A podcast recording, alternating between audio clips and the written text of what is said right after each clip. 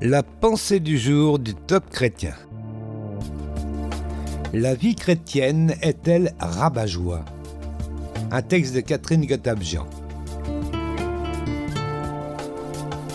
Nous allons lire plusieurs versets. Tout d'abord, Matthieu 23. Il lit de pesants fardeaux et les place sur les épaules des hommes. Colossiens chapitre 2 ne vous laissez juger par personne à propos de ce que vous mangez ou de ce que vous buvez, ou au sujet de l'observance des jours de fête. Psaume 36. Il savoure les richesses des festins de ta maison. Au torrent de tes délices, tu leur donnes à boire. Et enfin, 1 Timothée chapitre 4. Dieu a créé toutes choses pour que les croyants en jouissent avec reconnaissance. Quelqu'un un jour m'a dit Je veux bien avoir la foi pour assurer mon éternité, mais la vie chrétienne sur cette terre ne m'intéresse pas. Pourquoi une vision si négative de celle-ci? Comme si le Dieu de la vie surabondante voulait priver sadiquement ses enfants. Il est possible que cette personne ait pu avoir de piètres exemples qui l'ont quelque peu dégoûté.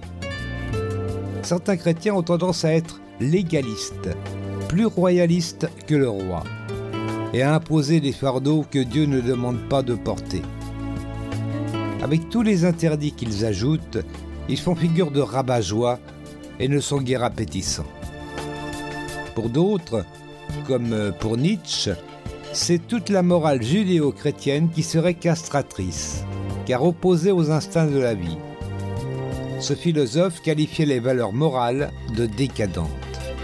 Le pardon, la compassion, la chasteté, l'humilité auraient fait beaucoup plus de mal à la vie que n'importe quel vice. Soit. Mais quand nous voyons les fruits que porte cette philosophie athée, nous pouvons nous poser quelques questions. Nietzsche a fini ses jours dans la folie alors qu'il prenait haut et fort la venue du surhomme. En tant que chrétiens, nous n'avons pas à être empruntés concernant notre foi, nos valeurs et notre mode de vie. Soyons à l'aise dans nos baskets, de bons vivants, épanouis dans toutes les dimensions de notre être, corps, âme et esprit. Nous délectant dans la présence de Dieu et de tout ce qu'il nous donne ici-bas. Nous ne sommes pas des surhommes, mais à travers l'œuvre de Jésus-Christ, des hommes nouveaux, en route vers notre véritable identité. Une action pour aujourd'hui. Croquons la vie à pleines dents en respectant les règles du jeu données par notre Créateur et faisons envie aux autres. Vous avez aimé ce message?